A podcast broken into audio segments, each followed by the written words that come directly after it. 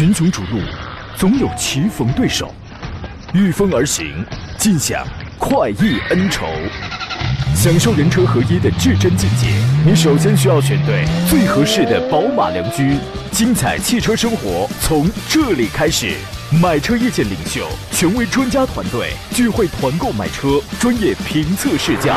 主持人杨洋为你客观权威解析。这里是购车联盟。来，诸位，周三的上午时间，欢迎如约收听山东交广在每天上午的十一点到十二点为您准点开马启航的专业汽车节目《购车联盟》，我是杨洋，依旧在济南问候全省的朋友。昨天晚上呢很晚了，然后我刷了一遍朋友圈，我看到有朋友发图片呢，说这个雾霾开始了，甚至还这个，反正从那个照片看上去还挺严重的。或许呢，在部分地区呢，随着冬天的到来啊，雾霾的情况或将不同程度的出现或存在。所幸的是，我们现在养成了一个非常好的习惯，就是戴口罩。哎，这项工作呢，它不仅防疫，它不仅安全，还防霾呢，是吧？各位要坚持佩戴啊！同时，雾霾一旦严重的话，家中的这个空气流通呢，你也得适当啊，要注意呼吸系统的保健。今天节目呢，咱们聊一下选车还有买车的问题。所以说到了这个车，呃，这种情况的话，您的那个爱车的这个空调、空调滤清器啊，我们俗称叫空调滤芯儿啊，等等这些工具啊，也应该。搞一个就是特别完整的、特别崭新的、特别高质量的这类东西了啊！遇到了选车买车拿不定主意的，欢迎跟我们做深度的探讨。直播热线是零五三幺八二九二六零六零或零五三幺八二九二七零七零，还有一些网络互动方式比较多，一个是山东交广的新浪微博，呃呃，山东交广的微信公众号里边左下方有菜单，您可以收听收看我此刻的音频与视频的双重直播，可以参与互动留言。另外呢，抖音直播间我刚刚开通，我的个人账号叫杨洋砍车，第一个杨是木字旁，第二个杨是提手旁，单人旁，砍大山的砍。遇到了问题，咱们也可以直接在这个视频。直播间里先关注后提问就可以了。节目以外想找到我的方式，一个是新浪微博山东交广杨洋侃车啊，您可以艾特我。另外呢，微信公众号杨洋侃车四个字，而且给他发送进群，可以加入到我的微信车友群当中来。同时呢，您回听绿色版无广告节目，可以在喜马拉雅音频平台搜索这四个字，也可以找到我啊。今天呢，座上宾是来自北京戴通汽车科技的总监何正茂何工，你好，大官人。你好，听众朋友，大家好。广州车展明天开始就是媒体日了啊！今年呢和往常一样，我们节目依然也是收到了一些汽车厂家的活动邀请啊。但是由于我个人的这个时间的关系呢，所以今年我就不去广州了啊。反正光给他们这个回回复这个信息，就回了就是这个特别多啊。这个今年去不了啦，怎样的？对于一些新车的前瞻分析呢，最近我们一直在进行当中。热线上有朋友在等候是吧？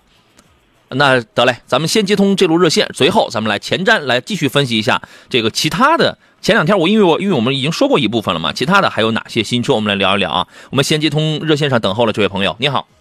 喂，你好，你好，主持人。你好。嗯，是这样，我最近最近呢打算打算换个车，然后我看了有四款车型。嗯。呃，一个呢是这个别克的君威。嗯。呃，还一个是本田的一个豪华版。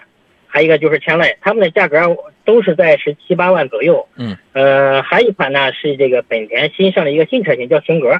呃，这四款车呢，哎呀，我现在都拿不住主意，该该该怎么去选？重复一下，一个是君威，一个是雅阁，一个是天籁，一个是型格，是吧？对对对。型格在这里边，它的辈分是最低的，它的级别档次是最低的。对对。因为它跟思域这俩是姐妹兄弟，这个车现在还没有出来呢。啊，您具体有什么样的需求？呃，我就是自己开，嗯，以家用为主。您侧重哪些方面？侧重哪些方面呢？经济性还是动力？呃，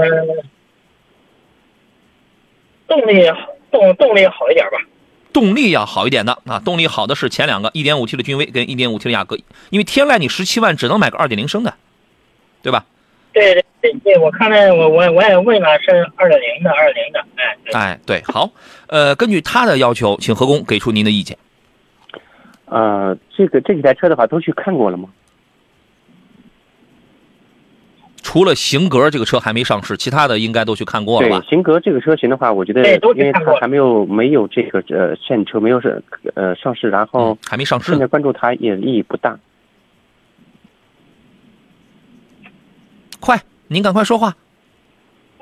喂，您注意听。刚才何工跟您讲的这个意思啊，型格还没上市呢，而且这个车的级别低。你现在因为你前面三个三个全是 B 级车，嗯嗯嗯，对吧？所以说你把这个你可以放一放。你十七万你想买个型格，你想拿个顶配啊，对吧？你是不是想买个顶配啊？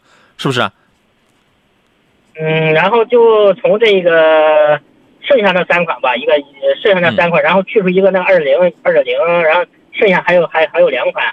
这两款选哪一个比较比较合适？一点五 T 的君威跟这个雅阁年里程多吗？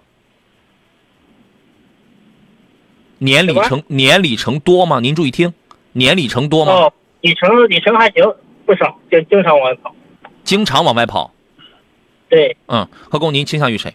呃，如果你要这个选在 1.5T 的君威和呃这雅阁之间去选的话，那你就踏实选一台 1.5T 雅阁就可以了。嗯。1.5T 的雅阁可以。对。哦，那个一点五 T 那个豪华版就可以是吧？可以。没没必要可以，没必要选的。可以是吧？哎，对，因为您这个预算不是就是在十七万左右嘛。嗯嗯，行，好，哎，好吧，好，谢谢，好嘞，再见，好，好嘞，好嘞，拜拜啊！我们有朋友可能在开着车呀，或者在忙碌着，在给我们在这个打电话的时候啊，这个为了节约这个时间，还是尽量保持一下这个通话质量，包括我们说啥时候您也这个注意听啊。来，我们赶快来呃前瞻一下第十九届广州车展的一些新车情况啊！待会儿继续解答问题。全新的英菲尼迪 QX 六零又要出来了啊！何工，这款车要国产，它要革新，您觉得我们的消费者还敢买吗？呃，我估计这个车型的话，还是雷声大雨点小。嗯，就是不一定敢买，是吧？让那个三幺五给给给给那个整了。这次呢，它将国产定位依然是一台中大型的 SUV，尺寸方面是五米一二的车长，轴距就是两米九，这个车依然还是还是很大。排量发动机呢，换装为二点零 T 的 VC Turbo 涡轮增压发动机，变速箱换为九 AT 的变速器。就这块在这个稳定性上能不能好一些？我觉得它这套动力组合完全就是冲着要消弭掉之前的这个负面影影响去的。对。好吧，这个你可以观望啊。我们就快速的过。日产轩逸会出一个叫做 ePower 的这个车型，那么在车展当中会正式开启预售。前两天这个车实际上早就发布了啊。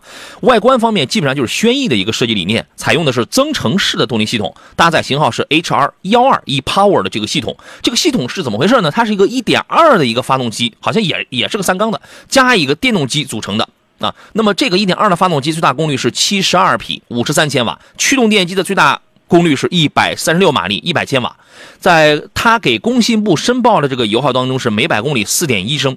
其实你看啊，对于这几个日系品牌的这种混动也好，双擎也好，在比拼的时候，你比如说你是五点一，我是四点八，你是四点五，我是四点一，能差着零点几升的油耗就已经非常重要了。因为这个车毕竟它真的不是瞄准什么动力操控去的，它就是为了省油去的。ePower 呢是这个东风日产在这一类增程式车型当中的开篇之作吧。那么根据规划呢，到二零二五年将有六款 ePower 车型会落地。速腾。大众的速腾在本届车展上也会推一个新款，排量不会变的，1.4T 和 1.2T 的两个动力，但是从设计的样式上、外观还有部分的配置方面会进行一些细化跟升级，各位可以关注。上汽大众还会推年代改款的威然，威然这个车呢，其实还是应该说比较成熟的吧，销量也是相对来讲比较稳定，它不会像 GL8 就是那么样呃突飞猛进啊。内饰呢可能会换装为悬浮式的中控多媒体显示屏。啊，外观基本上是延续的，呃，2.0T 的一个高低功配七档的双离合啊，所以它的这个改，一个是它，一个是速腾呢，因为这两个车相对它都非常的成熟，它不会进行一个很大的一个改变啊。您对于这两个车，消费者在呃观望在选择上会有一些什么样的建议呢？呃，其实这个价位区间的车型现在越来越扎堆了，我们看到这个无论是自主品牌还是合资的这些车型，呃，基本上都是在这个区间的卯足了劲，不断的再去呃这个改进更新车辆。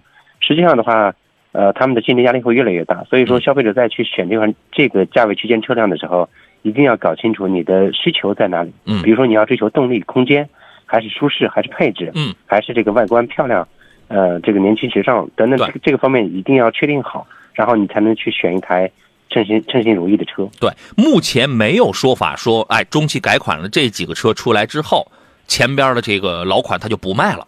对，目前没有这样的说法，所以你图样子还是图实惠，您自个儿定。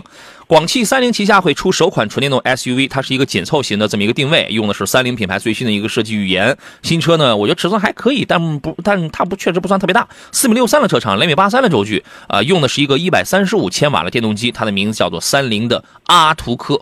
阿图克啊，各位可以关注一下三菱旗下的第一款纯电动的紧凑级的 SUV。比亚迪呢也会出一个新式的紧凑型紧凑型轿车，叫做驱逐舰零五。现在他们叫海洋型是吧？叫海洋战队啊。这个车呢，有可能以后跟这个海豚是一样的，都放在 e 网来进行销售。动力方面呢，它用的是一个1.5升 DMI 的一个插电混动系统，110匹马力，跟这个秦 Plus 的 DMI 是保持一致的。但是驱驱逐舰零五，它是一个紧凑型的这么一个轿车啊。伊兰特呢，会在现款伊兰特的基础上用了一个全黑的外观套件，更加的凸显年轻运动的个性。它的名字叫做伊兰特的黑骑士版。马上也就发布了，广汽讴歌也会来一个涂装的这么一个版本，是 RDX，叫星岩皓辉涂装。这个车呢没有任何的变化，它就是增加了一个叫做星岩皓辉的车身的一个涂色。2.0T，十档的手自一体变速器，两驱、四驱啊。这个车反正我觉得中国市场啊，绝对不是靠讴歌来挣钱的啊。这个车销量一直非常的平稳。您看好 RDX 吗？呃，RDX 这个车型的话，在国内。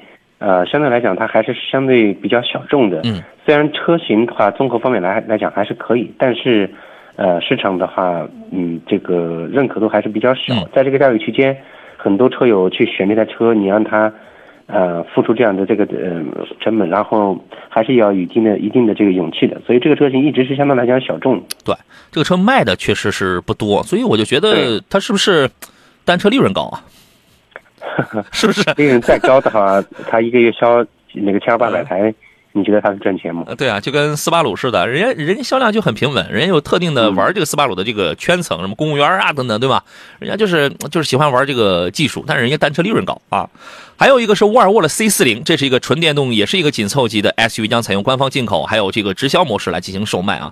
还是沃尔沃的这个标志性的前脸，只不过那个中网它是封闭式的啊。雷神之锤的日间行车灯也非常有这个霸气。动力方面呢，它是一套纯电的动力组合，前后双电机，最大功率是四百零八匹，然后呢，峰值扭矩可以突破到六百六十米，其实这个就很不得了了。零百的加速加速时间是四点七秒啊。电池组这个。呃，密度还可以吧，但是呃，这个这个这个这个容量还可以，但是不算是特别大的那一类，反正七十八千瓦时，现在属于是一个比较主流的一般般的这么一个情况，纯，所以导致它的纯电啊，WLTP 的状态去测的话，纯电就跑四百二十公里，那要是测 NEDC 的话，可能那就啊，没准能稍微能多一点点吧，但是也不会多太多。呃，伊兰特呢还会出一个高性能版本，叫做伊兰特 N。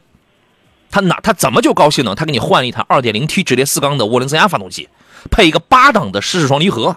据说这是个钢炮车型，而且部分高配车型还将配前轴电控限滑差速器。据说这个车未来的对手是高尔夫的 GTI 这样的性能钢炮。您觉得会有人买单吗？呃，作为这个现代的，其实在这个嗯，在 WRC 的拉力赛场的话，我们可以看到，嗯，现在的这个拉力赛车是非常棒的。是。呃，在欧洲，我们也可以看到这个。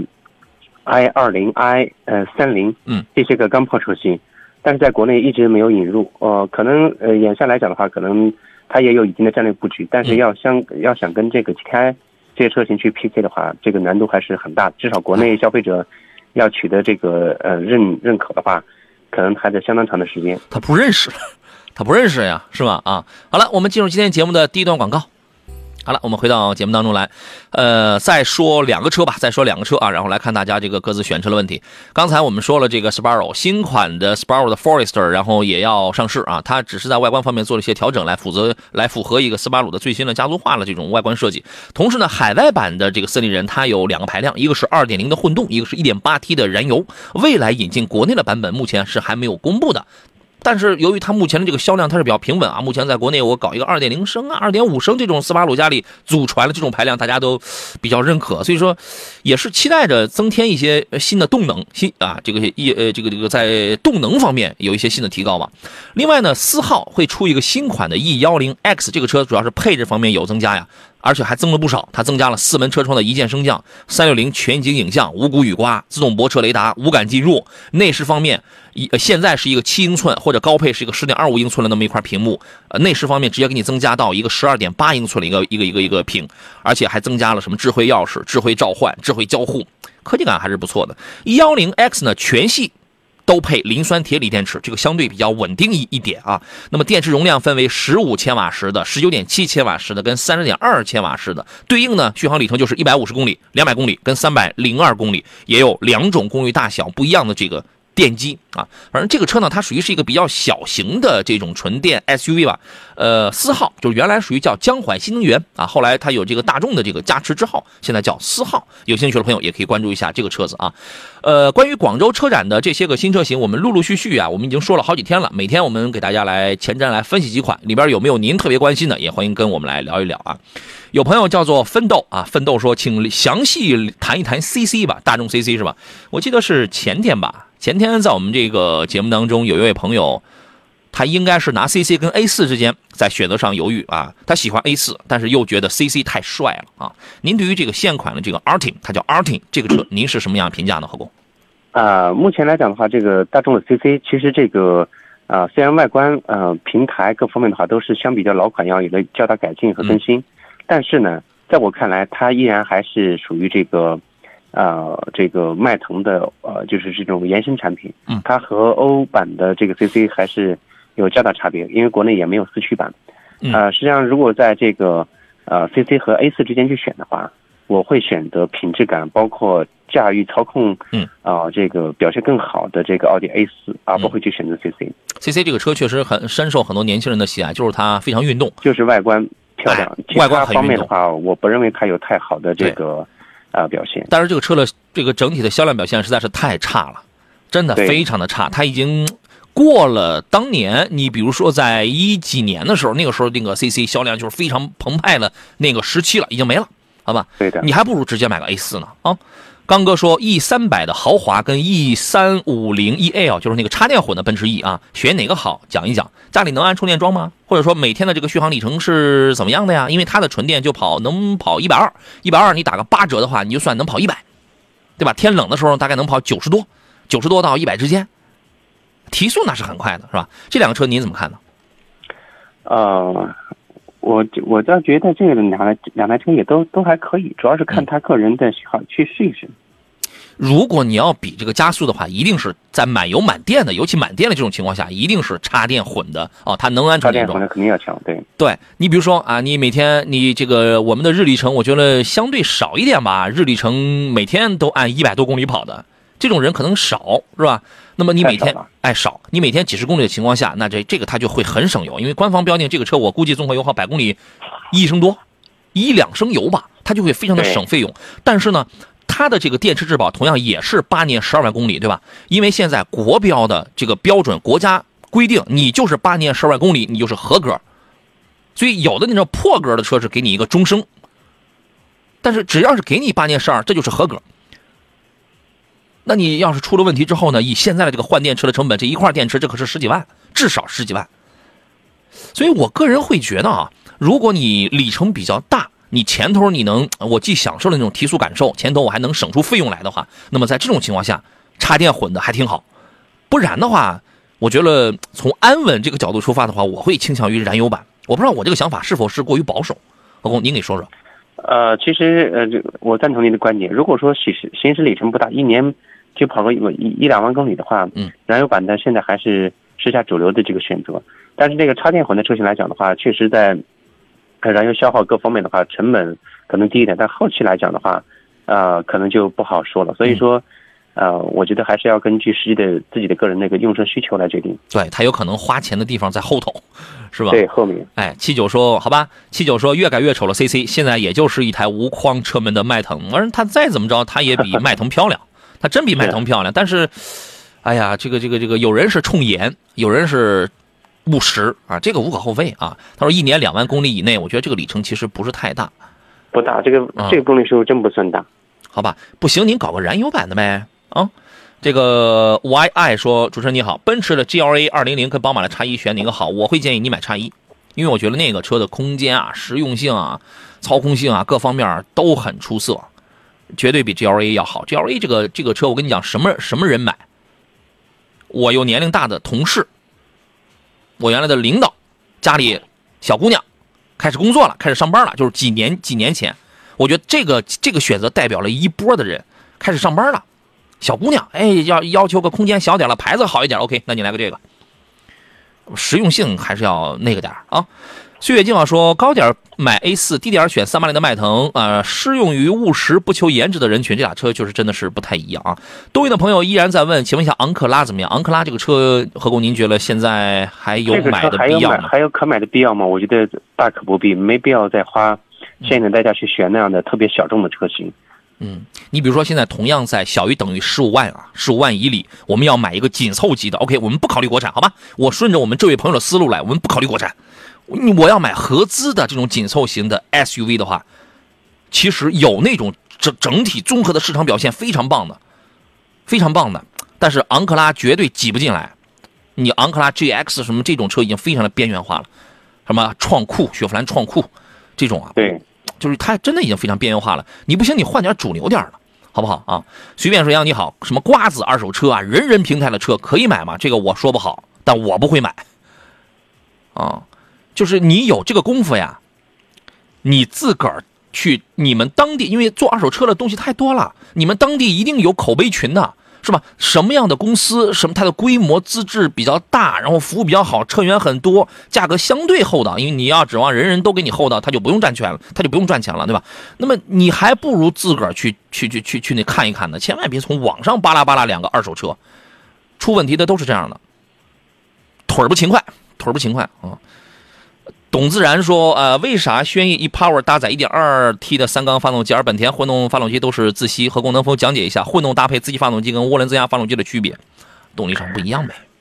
对，它的动力输出的这个标定是不一样的。呃，这个这块来讲的话，呃，主要是它的这个动力的呃匹配方式上有差别。其实，在日常上来讲的话，它其实可以用到，比如说1.6或者1.5的发动机来去匹配这些。那油耗上去了。对，它的综综合油耗就上去了，所以说它肯定要用扭矩大一点的，然后这个排量要小一点的，一点二 T，那这就是一个绝佳选择。对，这个作为我们普通消费者，我们眼里看的，我们只看到了它给你用的是三缸还是四缸。对，但是作为一个企业来讲，我我记得有一期节目我讲了特别多，今天咱们就不说那么多了。它是要去比拼这个，我到底怎么能把这个油耗做的比你更低，而且它是它是一个引领式的，就是说我这个技术在未来几年之内。我是要走在这个前面了，我是引领作用的。你看，根据他所向工信部申报的信息来看，它就是比丰田的混动，就是在那个那个那个什么一点五了等等，就是那样的混动啊，双擎一点八的双擎，它就是比他们省油。他要拼的是这个，所以说你没法去说他用什么样排量几缸用用的发动机，我们就用那个，那个是我们消费者的口味，好吧？呃，还有朋友问的是，请问一下，家用哈弗的 M 六 P 手动高配跟五菱星辰，五菱星辰刚出的那个一点五 T 的那个啊，手动高配哪个会更好一点？反正销量上去讲的话，哈弗这个要大一些。对我，因为五菱这个车型刚上来时间不久，所以说它漂亮。呃，对外观的话也是挺漂亮的。对，这个这个这个这个漂亮，但是刚出来不久，我建议你先甭着急。如果目前从呃整个整体的保有量上去讲的话，是 M 六好吧？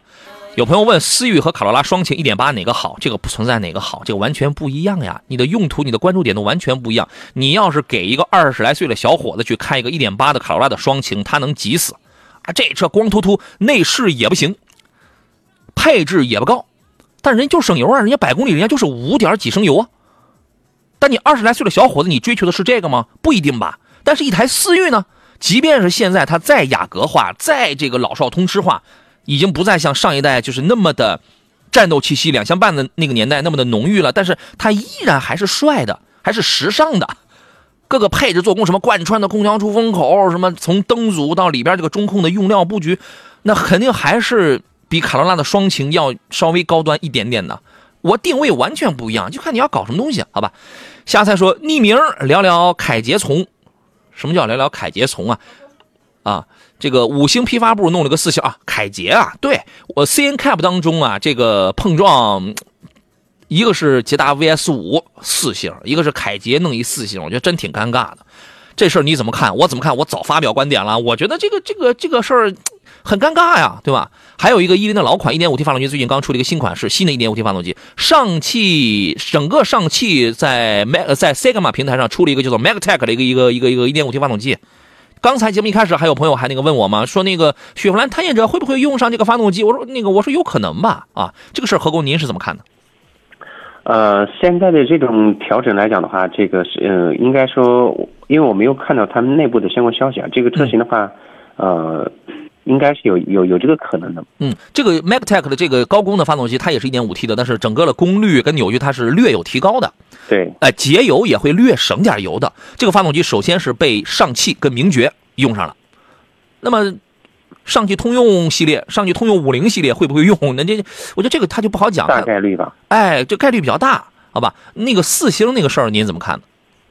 呃，四星这个是目前来讲，我们看到，因为呃，这个中保研相关的碰撞测试，整对整个社会上的影响还是蛮大的，所以说很多车企在这方面也是非常的注重。我们看到有很多车为了这个提高碰撞测试的。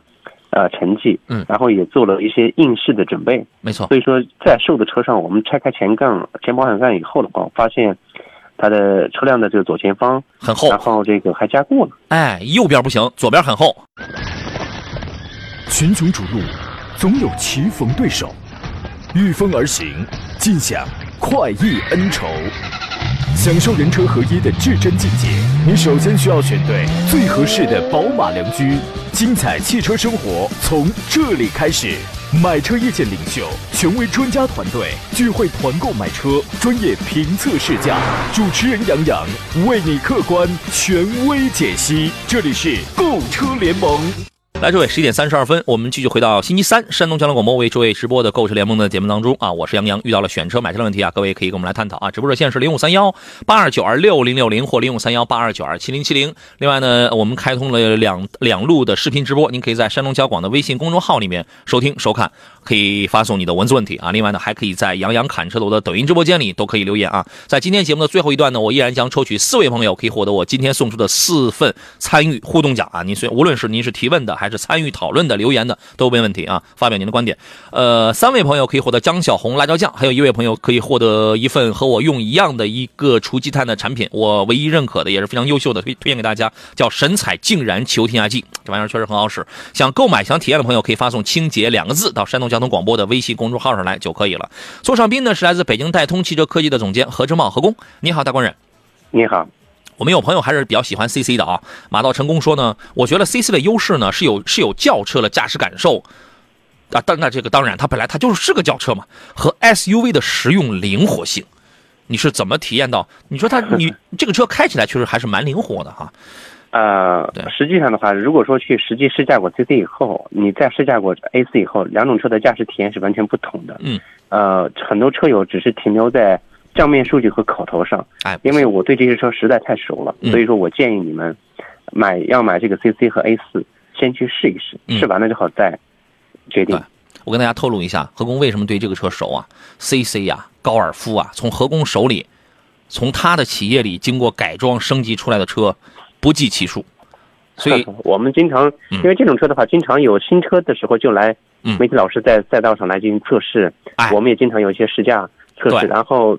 啊，包括改装的话，这些个 A 四啊，这些个 CC 大众、迈腾啊，这些车型是太常见的车型了。对，所以你听他的没错啊。你们隔壁什么时候再招生啊？下一期什么时候再招生？您记得通知我一下啊。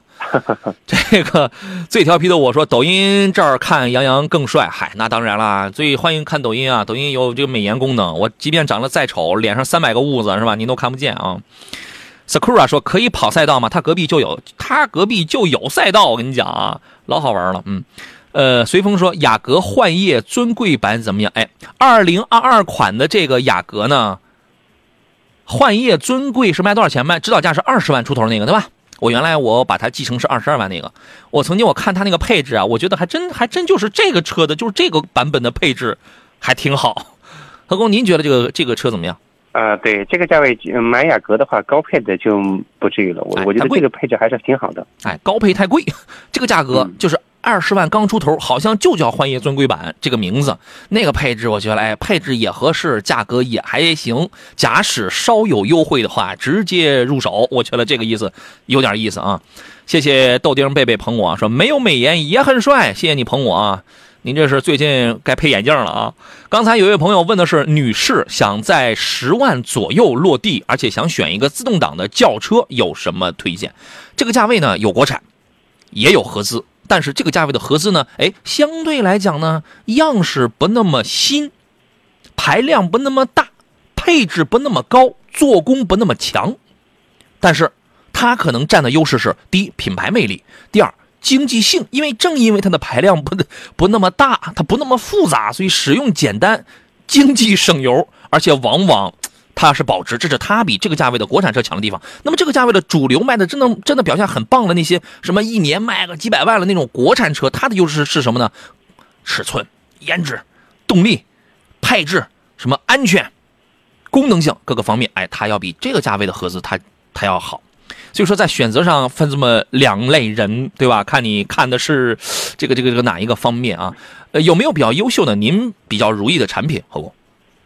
呃。主要是女士来用来个自动挡，那个主要是看这个她个人的这个需求的，到底是要个大尺寸呢，还是这个紧凑型，还是那个相对来讲，啊，这个更更小小一点的车？这个价位区间可选的车型还挺多的。嗯，你比如说刚才我所讲到的，你比如说你要想买个合资的话，对于女士来讲，你买个威驰，啊，对吧？如果在威驰和这个大众的 Polo 两车之间去选的话，嗯，我可能还是。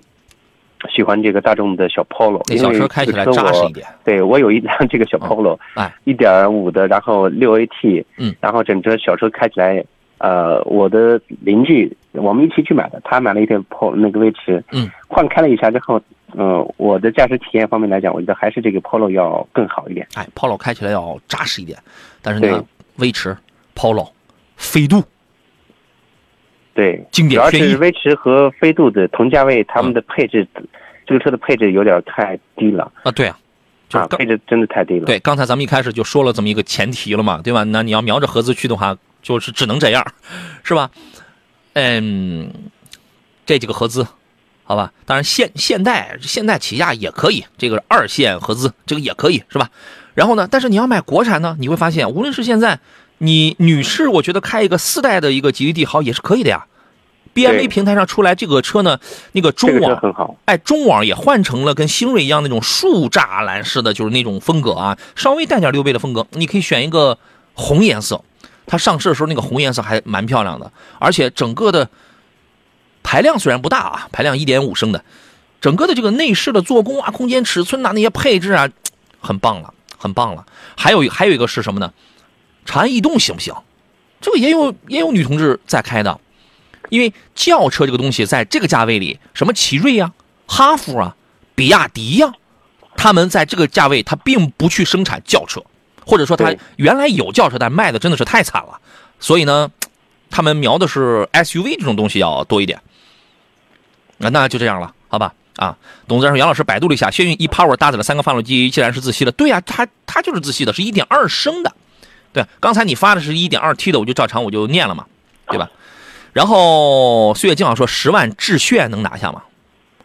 呃，丰田的致炫十万的话应该差不多啊。它裸车优惠的话，呃，像这个标配的车型优惠完，大大概在八万，嗯，七八万，七七就八万左右吧。可以，十万块钱的应该落地了。两厢的致炫，三厢的智享，这个都可以拿，可以的啊。对，十万块钱像这个 Polo，呃，这些车型的话。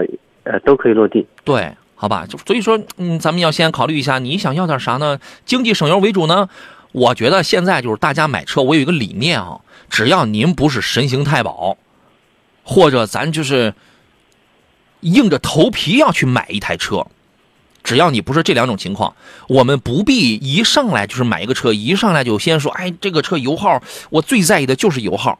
那咱不买车呢，咱不是还是省钱了吗？咱买了这个车。让它给我提供一个更舒服的一个、更舒服、更便利，一个一个一个一个使用、一个创业的这么一个环境。你把钱挣出来，更何况啊，在某一些价位当中，所谓的费油跟所谓的省油之间，真的没有差距太大。这个东西你肯定要考虑，但是不必要说是把它当成是一个唯一选项，好吧？就这意思啊。心中有梦说：“杨洋你好，太喜欢你的节目了，谢谢，每天必听啊。昨天晚上在喜马拉雅上听回放，听着听着睡着了，把手机给听没电了啊。您就不会充着电听啊？我每天晚上啊，我临睡前我都听着东西催眠我啊，所以醒了之后基本上不知道自己听的是什么。小刚说：杨洋你好，买车砍价有什么技巧吗？有一些土办法，何工您给传授传授。”呃，这个土办法呢，可能就是首先是，呃，货比三家，这是第一要务。就是如果当地的话有几家四 S 店，分别去，呃，这个去询一询价，嗯，这样然后呢，有很多销售的话，他为了完成业绩，嗯，那么他肯定会问那家给的你价格多少啊，这家多少啊，然后比一比，然后立马价格呢就能杀下来。但是具体得还得看车型，现在有些紧俏车型，你到谁家去，你也不一定能砍得下来。嗯，我觉得就三个字儿：知彼磨，知彼磨呀。第一，您去之前您不得自己先做做调研呐？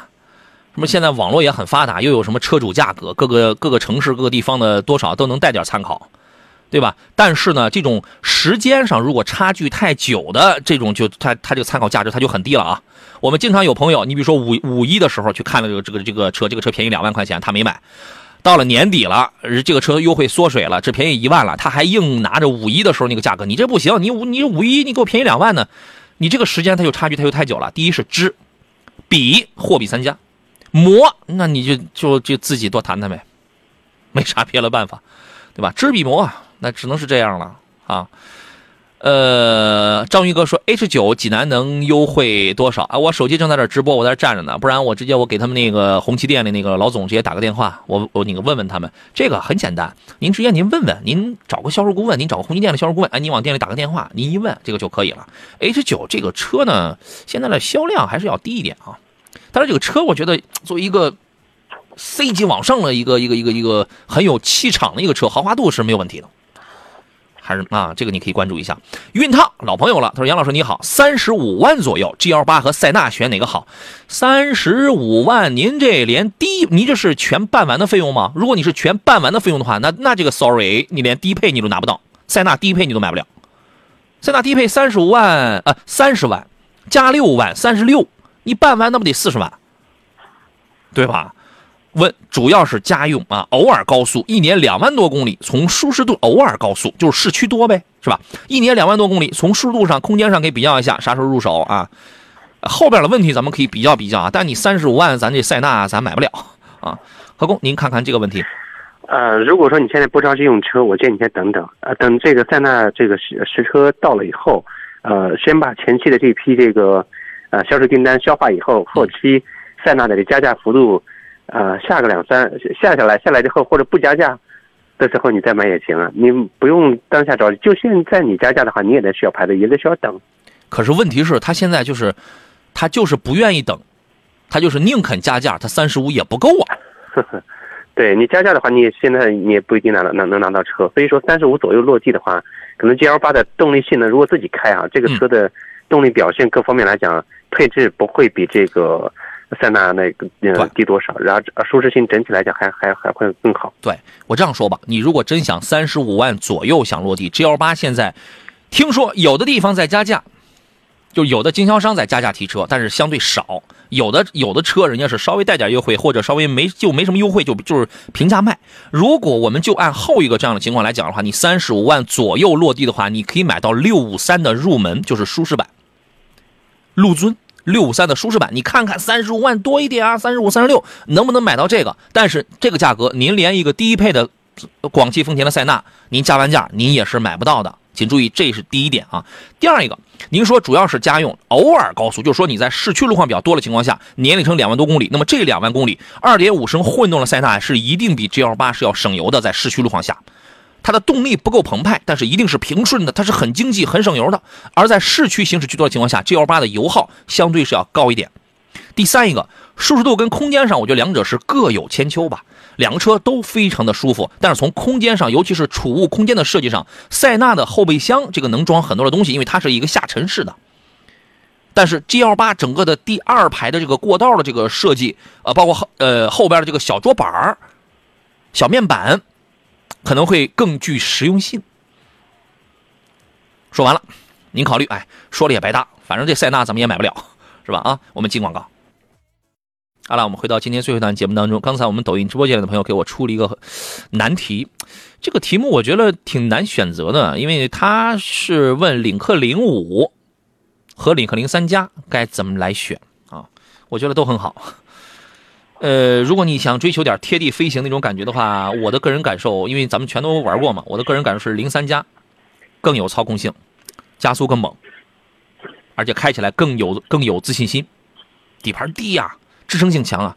但是零五呢，人家是一个溜背的一个 SUV，我觉得这个车实用性是是要强一点的。它的操控性它不像零三加那么的赤裸，那么的直接，啊，都很好，都很好啊。零五最近还出了个零五加，是吧？啊。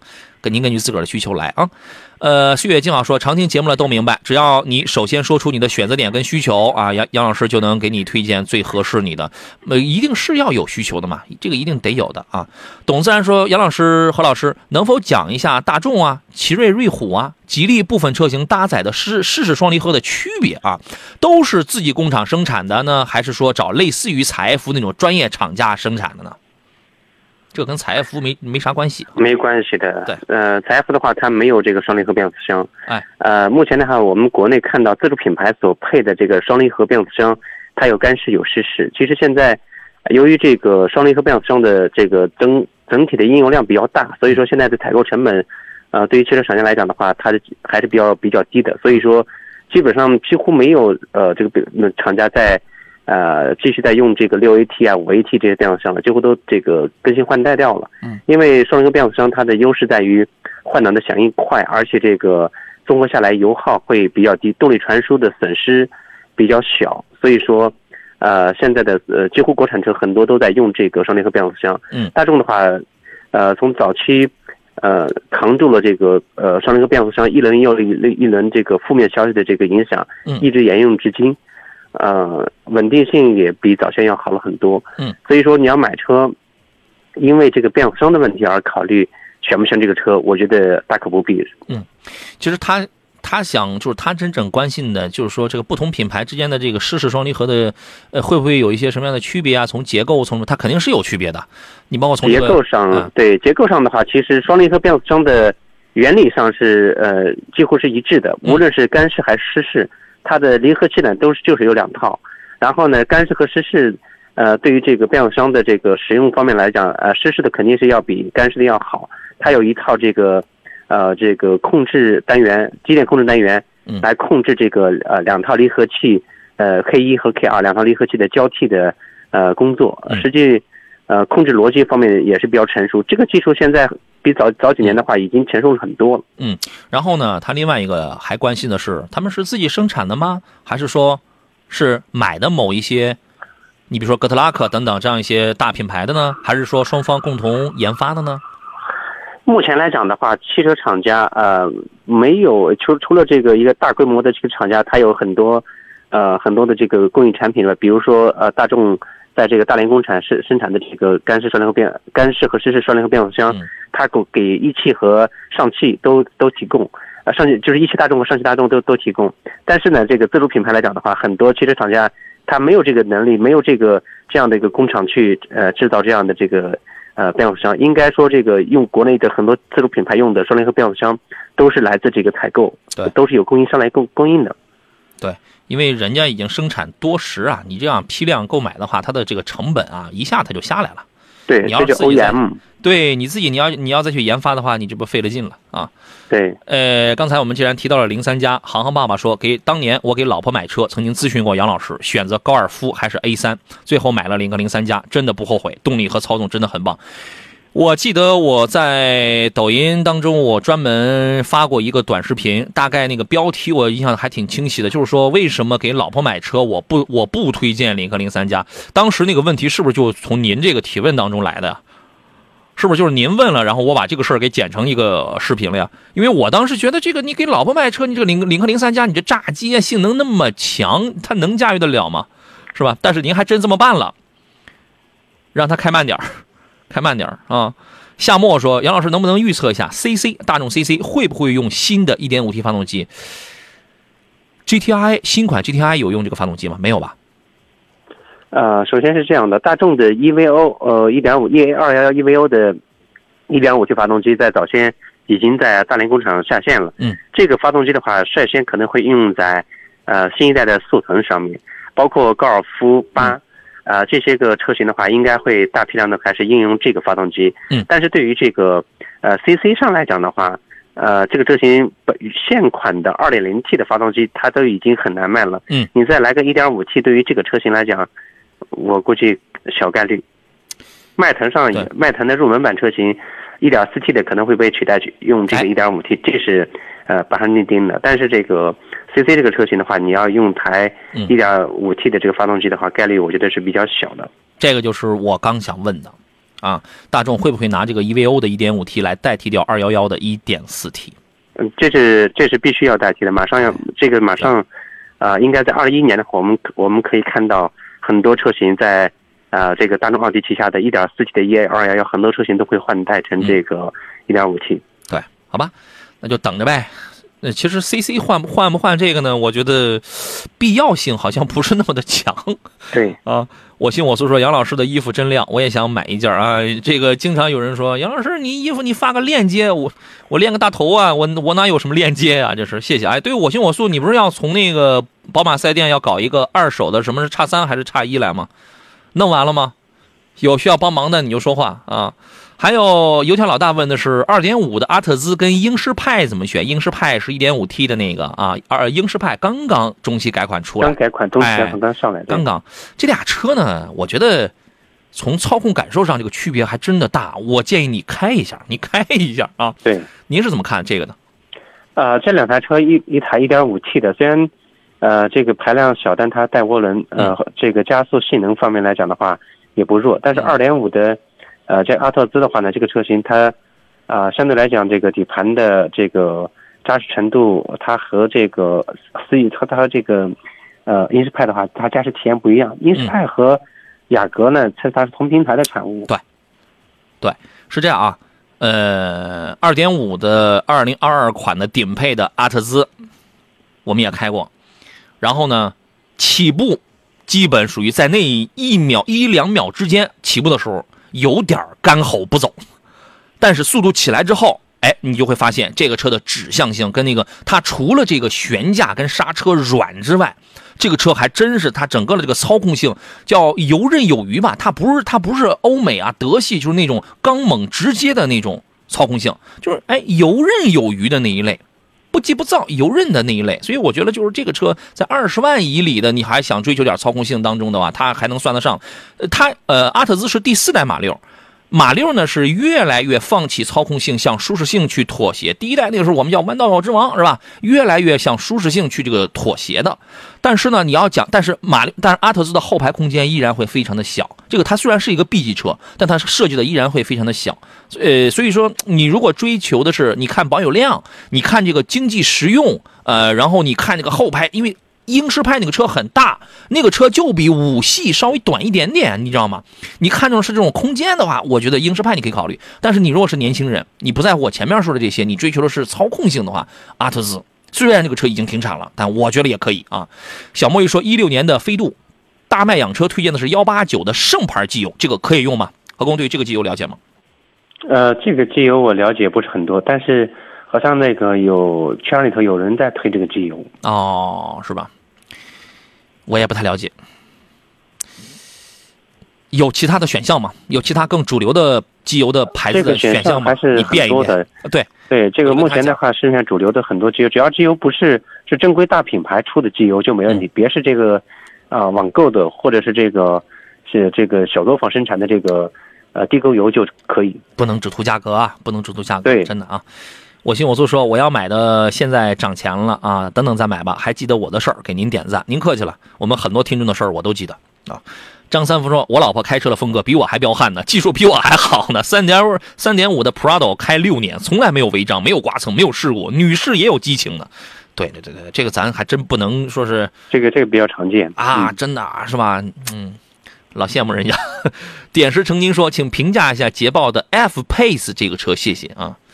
这个这个车现在价格降的也挺漂亮啊。”对，优惠幅度比较大。F Pace，我们看到这个捷豹在虽然是销量不好，但是这个整个品系的车型，它在这个品质感，它在这个车辆的颜值方面的话，下功夫还是比较到位的。是。然后在这个一些这个细节方面，呃，这个尤其做工细节方面的话，它做的还是用料还是很实在的。嗯。就是一些这个难以看得到的东西，比如说。